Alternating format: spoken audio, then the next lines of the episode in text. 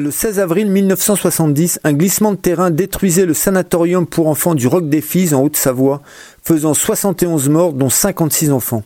Cérémonie d'inauguration du mémorial avec quelques mots de Marie-Joëlle Champenois, rescapée de la catastrophe. Alors, euh, cette nuit du Roc des Fises, euh, je suis euh, donc une rescapée du Roc des Fises et j'étais au pavillon rose au moment de la catastrophe qui s'est déroulée un peu après minuit. Je n'étais pas encore endormie et j'ai entendu dans la montagne un énorme bruit qui ressemblait à un bruit de tonnerre, à un bruit d'orage. Ça m'a étonnée parce que c'était pas la saison et euh, au moment où je me demandais ce que cela pouvait être, ce bruit, euh, euh, j'ai commencé à, à, à recevoir sur moi des pierres, de la terre et euh, en essayant de me protéger avec mes mains, jusqu'au moment où en fait ma protection n'était plus suffisante. Et euh, j'ai décidé de mettre mes bras en croix pour me protéger davantage, mais euh, ça les, jets de, cailloux et de terre que je prenais sur moi étaient trop importants, ce qui a fait que je me suis retrouvée, ça, ça, ça a créé un, je me suis retrouvée dans un trou au fond de, sans, quitter mon lit et euh, ensuite un énorme bruit et quelque chose, euh, je ne sais pas si c'était le radiateur qui était, euh, qui était près de moi, qui, qui m'a fait une protection, qui, qui est tombé qui m'a fait une protection.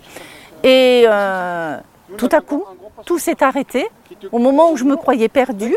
Et j'entendais euh, ma camarade de lit qui, criait mon nom et qui disait Marie-Jo, Marie-Jo, où es-tu? Et à ce moment-là, je lui ai crié Aide-moi parce que je ne parviens pas à sortir de ce trou. Et c'est elle qui m'a, qui m'a hissé hors du trou et qui m'a tiré hors du trou.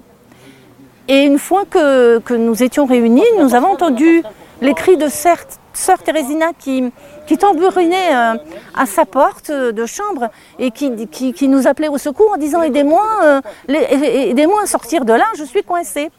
Nous y sommes allés, euh, Josiane et moi, et nous avons essayé de tirer, tirer sur sa porte. En pendant qu'elle elle poussait, rien n'y faisait. Alors on a pris la décision d'aller par la porte où, nous passions, la seule porte de notre pavillon, mais seulement cette porte, ben, elle n'existait plus, elle n'existait plus. Il y avait le ciel en haut, il y avait un énorme trou en bas, et en fait, euh, c'était parce qu'on s'était décroché du reste du bâtiment. Et euh, ce qui nous a, je pense, gardé en vie, parce que, euh, nous avons écrasé, le bâtiment du dessous, et ça nous a permis de, nous avancer et de surfer, de surfer un peu sur cette coulée de boue, de terre qui nous arrivait dessus. Et euh, on s'est aperçu euh, que notre bâtiment, en fait, il s'était fendu euh, en deux. Le sol était, ressemblait à un toit de maison. Et donc, c'était difficile de se déplacer. Et comment perdu les repères dans le noir sans savoir ce qui venait de nous arriver. Et c'est à ce moment-là qu'on a vu une, lampe euh, torche, une lueur, et c'était docteur Narcisse qui venait à notre secours et qui nous disait de, vite quitter les lieux parce que c'était dangereux. Nous tanguions euh, comme sur un bateau. Et euh, il y avait les vitres qui avaient éclaté, le sol qui était empli des éclats de verre. Nous étions en pyjama, en chemise de nuit. Et là, on nous disait sortez, sortez. Et puis euh, Guy Dalloz et Jocelyne Dalloz sont arrivés aussi. Et euh, ils nous ont vraiment euh, pressés de, sortir parce que, en fait, le, bâtiment, était, il était juste en équilibre. Et nous sommes sortis, aidés par eux. Et c'est là qu'en sortant, eh bien, nous avons. C'était l'horreur, quoi. C'était le chaos. C'était euh, le bâtiment des garçons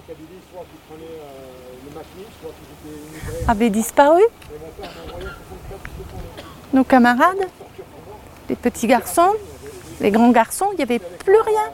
Alors on s'inquiétait pour eux. On disait il faut aller les sauver, mais là c'était il fallait il fallait faire urgence pour nous, pour nous mettre en sécurité. Donc c'est là qu'on nous a dirigés, euh, Jocelyne Dalloz et Guy Dalloz et, le docteur nous ont dirigés sur euh, un pavillon, un, un, endroit du Sanin que je ne me rappelle plus, je sais, j'ai jamais su où on était vraiment, jusqu'au petit matin où là, euh, nous avons été séparés, le pavillon, nous avons été séparés, nous n'avons pas, été évacués tous dans le même sanatorium et, euh, et nous avons été évacués dans des, dans des voitures de gendarmes. Voilà. Alors cette commémoration, euh, eh bien c'est c'est quelque chose qui était attendu par tous, je crois. Et euh, en plus, euh, eh bien, Covid en avait décidé autrement. Il nous a fait euh, reculer de deux années, tout ça. Mais ça a toujours été. en fait, moi, j'ai puisé ma force dans les familles, dans les, parce que ça a toujours été, moi, ma, ma, raison d'avancer. C'était, je me posais la question de savoir comment des familles, des parents qui ont perdu, voire jusqu'à deux enfants, pouvait encore avancer, pouvait survivre à ça. Et, je me suis dit, si cette nuit-là, Dieu, il t'a gardé en vie, c'est peut-être qu'il avait quelque chose à te confier. Et que moi, j'ai perdu des camarades de classe. Et euh, donc, je me suis battue toujours pour, euh, pour, euh, pour redonner un peu de... Pour, pour aider toutes ces familles dans leur souffrance. Et puis, en fait, c'est les 71 étoiles qui nous ont, qui nous ont guidés et qui nous ont donné euh, la force de continuer malgré, malgré euh, quelquefois des petites difficultés qui se, qui se trouvaient sur notre route. Et donc aujourd'hui, c'est pas, euh, pas un aboutissement, en fait, c'est, c'est une autre porte qui s'ouvre. Et c'est un soulagement pour nous parce que voilà, c'était tellement attendu qu'on avait peur de se tromper. Et c'est les familles qui m'ont, qui m'ont qui m'ont dit non, euh, merci. Et c'est juste, en fait, ce merci des familles, euh, c'était euh, pour moi, c'est ça mon but. En fait, c'est ça, c'est oui, parce que j'ai souvent eu des doutes.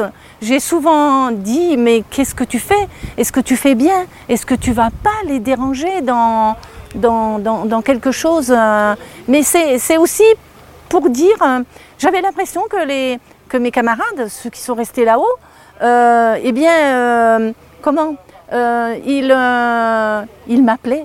Ils me disaient, il y a quelque chose qui doit se faire, nous on n'est pas en paix, on veut quelque chose pour nos familles, pour qu'elles viennent se recueillir. Et puis, ces noms, ces 71 noms inscrits dans le granit, c'est quelque chose qui était pour nous une priorité. Il fallait que le monde sache, que, les gens sachent que que oui, voilà, ça s'était passé euh, ici euh, et, on nous a invités tellement à faire le silence. Et puis euh, pour me réparer, moi-même, j'ai mis plus de 40 ans. Et donc c'était, voilà, maintenant, c'est, vous pouvez dormir en paix, nos 71 étoiles. Voilà, vous avez un lieu de recueillement pour vos familles. Et puis nous, voilà, c'est un chapitre qui se termine. Et puis maintenant, c'est à la mémoire collective de, continuer à, œuvrer pour que jamais cette catastrophe ne soit oubliée et que nos étoiles continuent de briller.